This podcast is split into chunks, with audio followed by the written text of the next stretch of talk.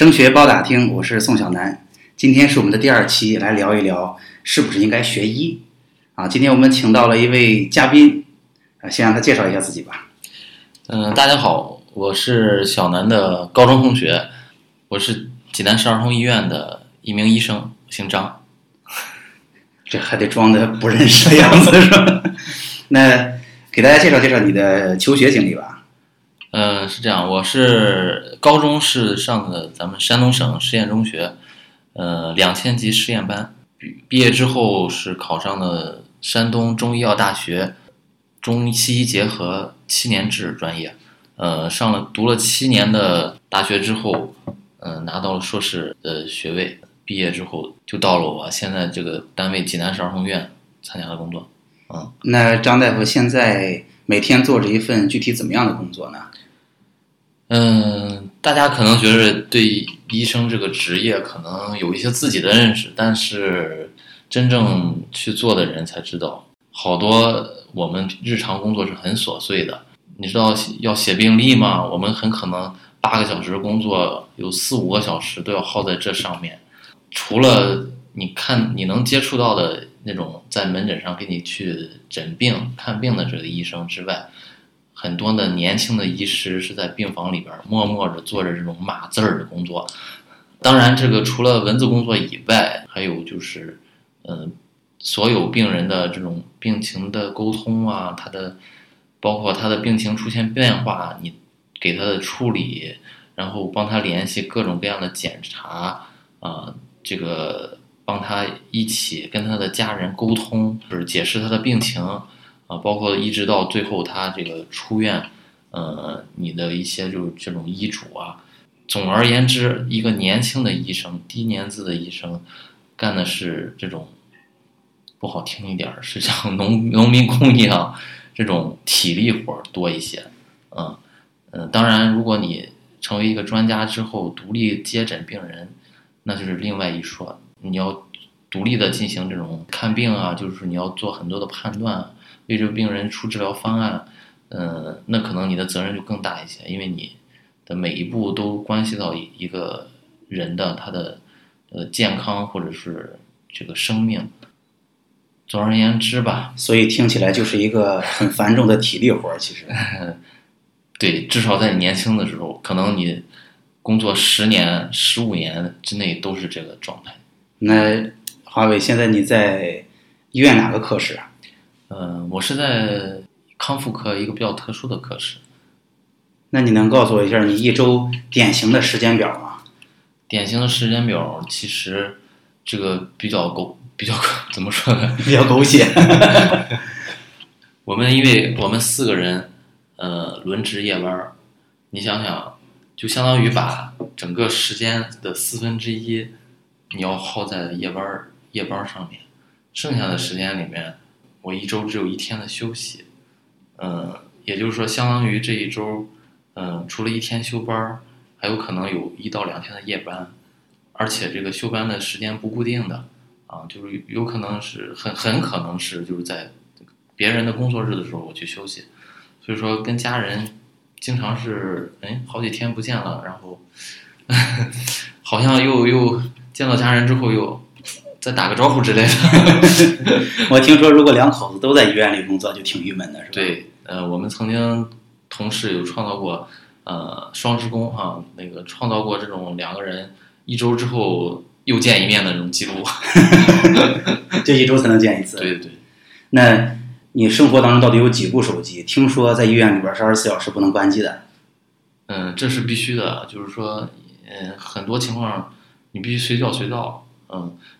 像我们年轻大夫可能还稍微好一些。当你年资高的话，你需要，就即使你在休假，即使你在呃休息，你还是要听班的。听班什么意思？就是一旦有什么紧急情况，值班医生不能处理的话，你要随叫随到。嗯，不论是你在外地也好，就在外地当然有点远了，哪怕你在家里吃着饭、睡着觉、上着厕所、洗着澡，都都有可能被叫到。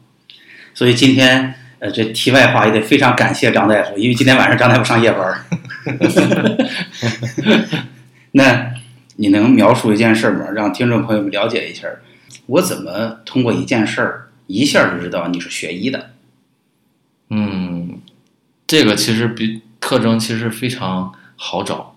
举个很简单的例子，比如说你看某个人，你不是很熟的某个人，他怎么过一会儿就去洗个洗个手，过一会儿就要洗把手，这个好像感觉也没没见到他接触什么东西，但是他就频繁的去洗手，这个很有可能是一个学医的人，一点儿这种小怪癖。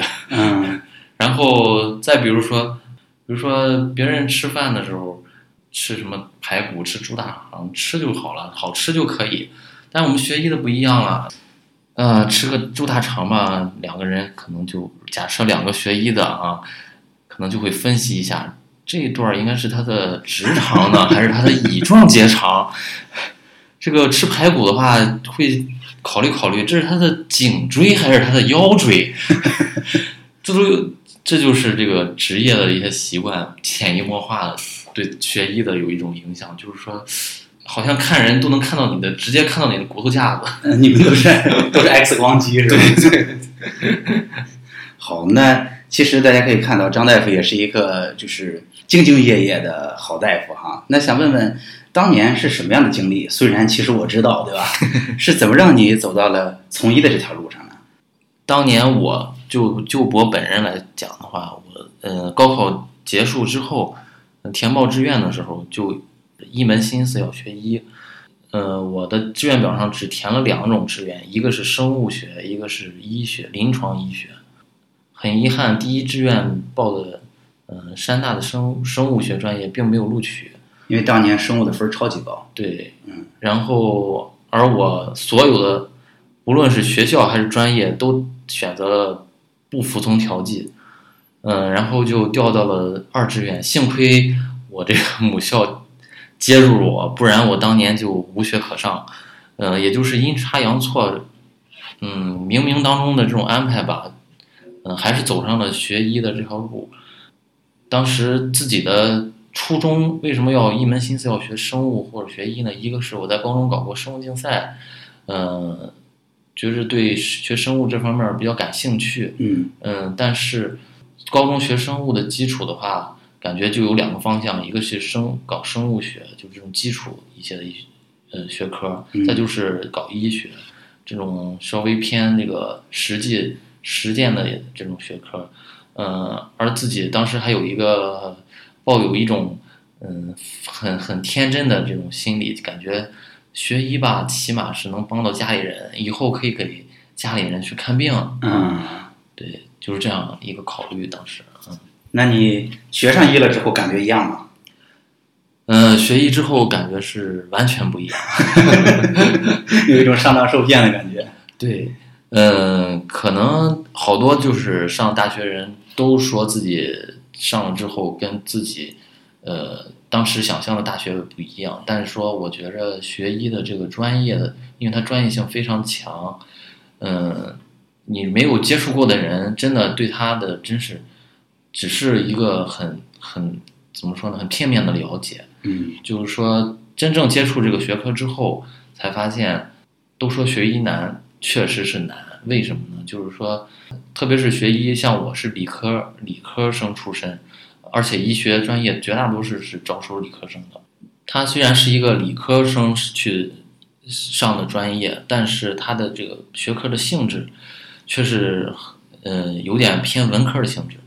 嗯，什么叫文科嘞？嗯，就是说很多很多的内容都需要你去死记硬背。嗯对你不是不是像我们理科，像我们数学去物理去计算啊，去分析，没有必要。你只要去把这所有的这个药它是治什么病的，它的机理如何，这个病它有哪些症状，哪些表现，没有为什么，你记住就好了。你记不住，你就不会用。所以说，医学学科可以说百分之九十以上的内容都是需要死记硬背。如果你没有一个强记的这种功功力的话，呃，你学学不好这个这门学科，呃，会有很多的困难。那在真正到了大学当中，我不知道，因为现在做的还是挺出色的一名大夫，不知道之后是怎么慢慢适应的一个学医的这个过程。已经上了贼船了，没办法。那我能不能这么问？就是学医其实就是一旦学了，其实是很难转到其他方向去的。对，因为它的专业性太强，嗯而且它是又是这么一个跟实际实践结合这么紧密的一个一个学科，所以说你学了，除除非你决心不再走这条路，但是说你要你要是那个学花这么多功夫去克服这么多困难，把这个学位拿到手，就而去呃而不再走，其实是很可惜的。就是他这个付出的心血太多了，而且这门学科有一个特点是，它要终生学习。嗯就是说，不是说你毕业学完那个学完课本上那点知识就完事儿了。首先，你还要实习，实习的过程你又是完全的几乎是从头学起，因为课本毕竟是课本，他人长病他不是按课本上长。嗯，你即使书背的再好，你可能不会去看病。听说是刚毕业的医生，其实是来到医院里没有办法实操的，对吧？可以说，可以这么说。即使你再优秀的毕业生，如果你不在临床上摔打上一两年、两三年，你不可能去单独的去，呃，从事这个职业。嗯就是也就是说，医学它是一个特殊性，除了它的本身知识的，你需要啃硬啃啃这个硬骨头，啃下来之后，你还要学去学怎么去用它，这个过程又是一个呃需要你单独去付出精力的一个过程。所以说，学医的困难，除了你要读会读书，还要去会实践，这是它的困难所在。那刚才你也提到学医要终身学习啊，其实我们也经常看到有些当大夫的咱这朋友们哈，突然间又又做实验了，做到超级晚，突然间又去解剖兔子了，对。哎，这到底是怎么回事儿？去做实验是可能是现在这个医学这个职业评价当中的一被逼无奈的一个现实，就是说，嗯，大家知道评职称嘛，就是现在 医学这个专业评价你的医生的出色与否，并不是看你的临床诊疗水平如何，而是看你发了多少文章，发了多少 ICI，出了多少书，做了多少课题，省级、国家级的课题。所以说，这是一个嗯现实的问题，就是很多临床医生被逼无奈了，我只能去为了我的职称晋升，我只能再去回炉，再去搞这些呃基础的东西。张大夫当年是做生物竞赛的，对，那现在也有很多搞生物的同学说挺想未来学生物或者学医的，那你怎么看这个问题？呃，生物竞赛跟具体你从事这个生物专业或者医学专业还是有点区别的。当然，你学搞了生物竞赛之后，提前掌握了这这个这个学科的一些知识，还有这个这个学科学习的一些方法之后，可能对你走上这这个学科会有一定的帮助。但是搞竞赛毕竟是一个考，去为了一个考试一个比赛，和你真正从事这个专业。还不是完全一样的，嗯，如果你真的对生物，你搞生物竞赛搞出一定的心得，或者说有一定的成绩，再走这条路，当然是，呃，也是比较推荐的。但是，呃，你要想清楚，你，你的你要真正走的这条路和你的竞赛不一样这件事儿，啊，其实很多同学都会选择，就是我高中擅长什么，然后大学就顺着学。对，其实我也是一直在学化学，对吧？对对对。但是但是，其实在这儿当然也可以告诉一下各位同学和家长啊，就是奥林匹克竞赛没什么神秘的，其实就早学了一点大学的知识而已。对对对，对吧？然后只是在高中我们没有机会去探索一个学科发展到现在的过程。对对对，在高中的时候感觉学的特别爽，是因为其实科学过去两三百年的东西，你一学期就学完了，当然很爽了。但真正去做实验了，完全不是那么回事。对，所以呢，如果这孩子。生物竞赛了，他咬死了说我要学医，你会给他一个什么样的劝解呢？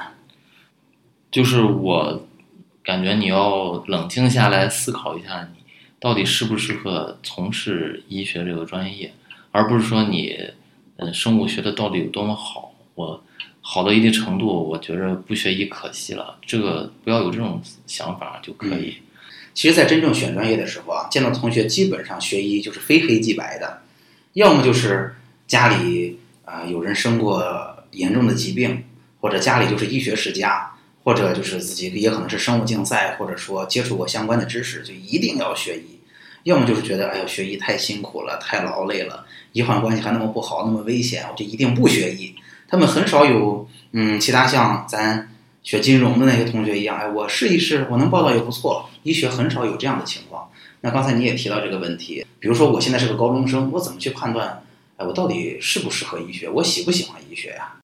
嗯，学医首先具备的需要具备的一个素质就是，呃，你要有一定的毅力。嗯，这是必备的。其实任何学科可能也都通用。如果，但是医学格外要求你的，你你要有那个咬牙坚持的这个本领。其实我听听人这么跟我说，过说学医想要出成绩，首先是你自己要健康活到四十岁，是吧？因为嗯，你那个学医学制长，呃，比其他专业都长。嗯，本科需要就需要五年，呃，如果研究再加上研究生三年。现在这个规呃国家又又规定的就是这种所有的医学毕业生都要经过住院医师规范化培训这个过程，这培训一般是两到三年的过程，嗯，经过这样一算，大约有十年的过程，可能你都要以一个学医学生的身份去度过，嗯，并不是所有人都有这个毅毅力去熬这个，经过了十多年的寒窗苦读之后，再去再去读十多年这个。这个经历这个学生的路程，为什么你提到的，就是说很多人是一门心思想学医才学了医呢？可能他就是下定了这个决心，嗯，就是我要就要走走这条路，嗯，所以说毅毅力是一个最重要呃，首先的一个基础，后面需要我我要提一点的是，嗯，一个与人相处的一个能力，就是说，就学医其实还不仅仅是个技术活儿，对，因为嗯。我们从事医医学专业的人，服务的对象就是人。嗯，虽然是病人，但他首先是个人。所以说，你与人沟通的这种技巧、这种能力是非常重要的。如果你嗯是一个怎么说有点书呆子那那种类型的，你学习很好，但是与人说话就害羞到不行那种，嗯，也是很难去做好这个专业的。因为与人沟通的技巧、与人沟通的能力是这个一个好的医生必须具备的一个素质。哦，虽然你呃有你有这么长的呃大学研究生的时间可以去再锻炼，但是说如果你真的是天生的那种，嗯，怎么说呢？就是与人交流有一点小障碍的人，就是还是比较困难的走走这条路。学医还需要有一个好的身体。嗯，因为我刚才说了，学医很大一部分一部分是体力活儿。嗯，真的是像我们干临床的，呃，内科的还好一些，像尤其是外科、手术科室或者急诊这样的科室，你没有一个好身体，真的是要累垮的。听说当医生是会长时间工作不离开的，对吗？对对对，经常是，嗯，两三天连轴转，很可能一个手术下来。再接着上下一台手术，而这个中间你需要整个过程你需要站着不吃不吃东西，这样其实需要很专注，对吧？对对对，而且你要高度紧紧张，而且是特别是你的大精神要高度的紧张。所以说，如果你体力不好的话，真的做不了医生。像我们嗯医学院有一大特色就是，呃学干学外科的同学。经常会干嘛呢？到操场上去练站功，就是站在那儿站一天，看能不能站下来。就是说，他这个工作性质决定了他的劳动强度其实是很大的。就是即使不是这种呃特殊的专业的科室，像我们如果你的科里年轻人少，值夜班的轮值的人少的话，很可能给你排班的时候，你会发现排班表上是二十四小时。就是什么意思？今天八点让你上班，明天八点你再下班。嗯，因为没有人替换你，或者是，嗯，夜班夜夜下，什么意思？就是说，第一个夜班下了之后，第二天接着上一班，是这种性质的。所以说，没有一个好的体力，你也干不了医生。那我想问一下，我听说过一个夸张的例子，说他七十二小时没有走出过医院门，真的会是这样吗？百分之一百的有这种情况，嗯，而且可以说每个医院都有这种情况。人命关天的事儿，有的时候你没法去推脱啊。你如果干其他工作，说，啊，我今天，嗯，不太舒服，我要不不去了吧？反正我的工作，呃，我可以推提前一点儿、推后一点儿都可以去完成。但是这个病人就在那儿等着你去，让你给他去诊治，让你给他手术。你说我这时候我有点不舒服，我怎么去推？你就不能上也得上，很多情况是这种情况。那现在正好是暑期的时候，我想问问，医生有假期吗？呃，医生 说起来 这个问题敏感。一把辛酸泪啊。怎么说？我们医院还算是比较好一点。现在国家在强制带薪休假，我们也在落实这个政策。嗯嗯，你如果提出来可以给你休假，但是像我们医院的工作强度就很大，因为嗯，相对来说，嗯，医生缺临床人员缺口比较大，嗯，患者比较多，嗯，你如果都休息了，没人上班儿，嗯。嗯，所以我们一直是六天工作制，嗯。嗯，一周只能休一天，嗯，你真的要要狠下心来去休假，那好吧，你需要请你同事吃饭。因为别人就要去带你很高强度的班儿，对吧？。对，因为别人的班儿可能你少一个人，这个强度就上去了。嗯。然后那刚才你也说到了，其实如果想学医，读书至少可能一读就是十年。然后，当然可能现在很多同学和家长还没有感受到过这个压力哈。到时候你刚刚毕业，但是你身边的朋友们跟你同年龄的人都已经事业上小有所成了，都已经成家立业了，但是你才刚刚开始人生的第一份工作，是吧？而且起薪这个方便问吗？起薪可能也不是特别高，是不是？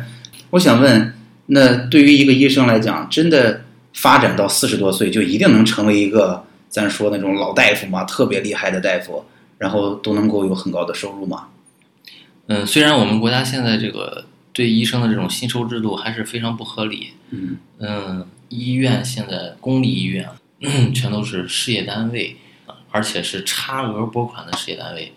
嗯，什么意思？就是说，嗯，政府会给你拨经费，但是这个经费对你，你如果维持一个运营医院的运营是远远不够的。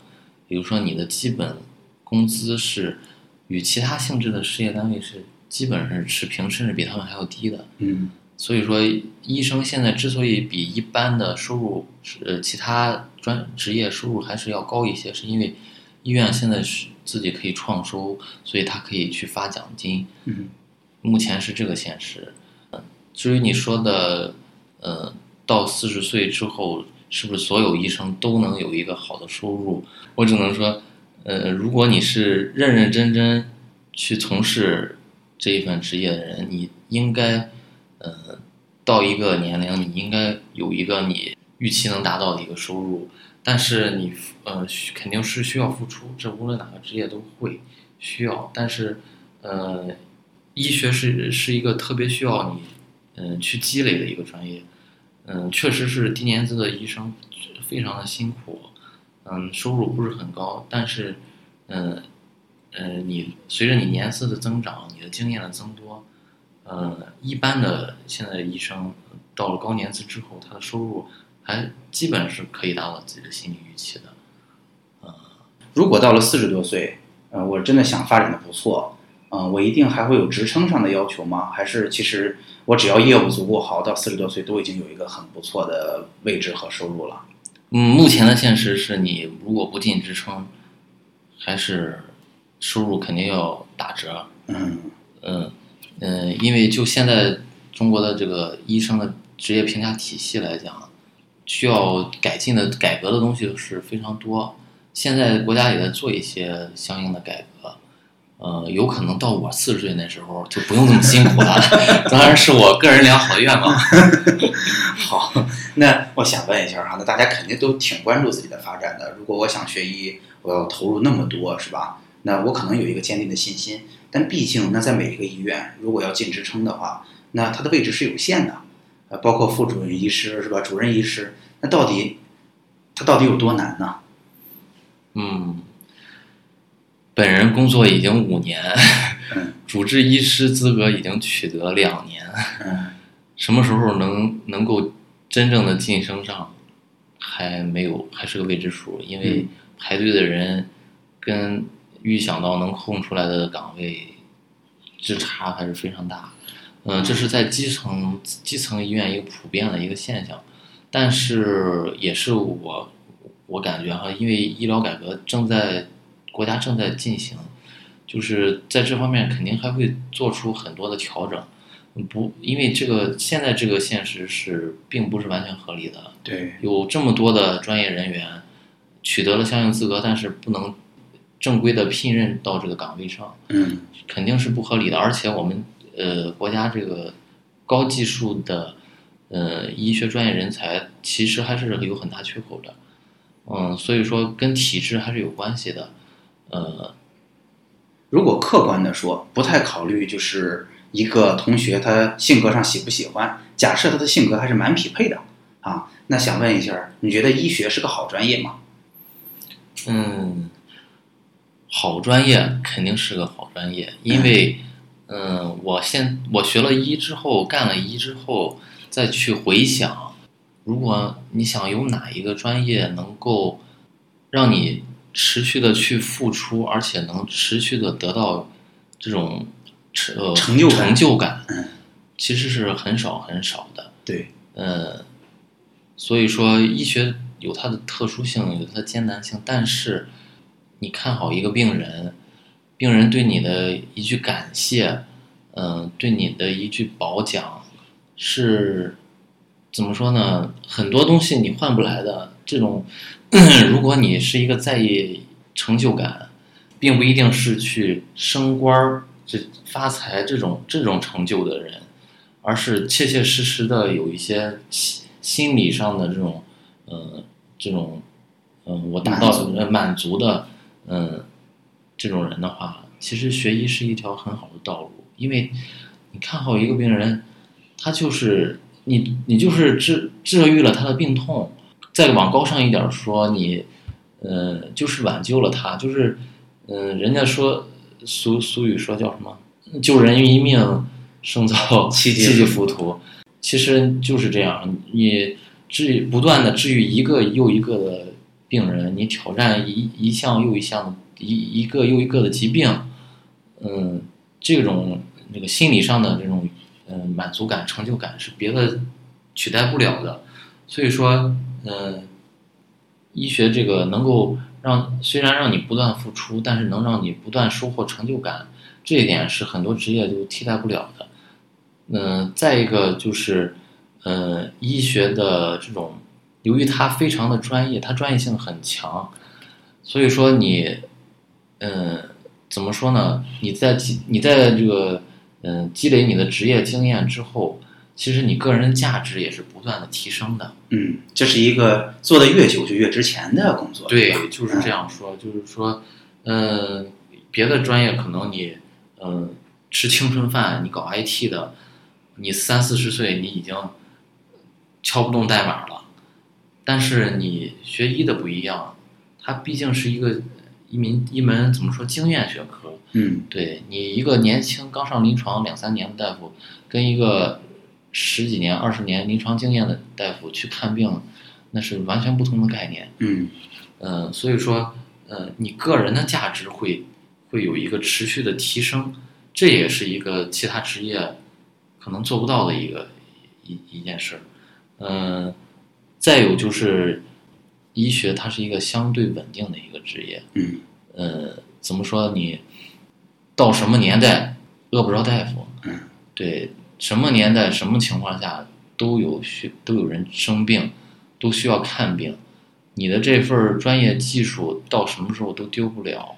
而且我觉得大夫这个职业永远不会失掉人们的尊重，是吧？大夫也是被称先生的，对吧？对对对。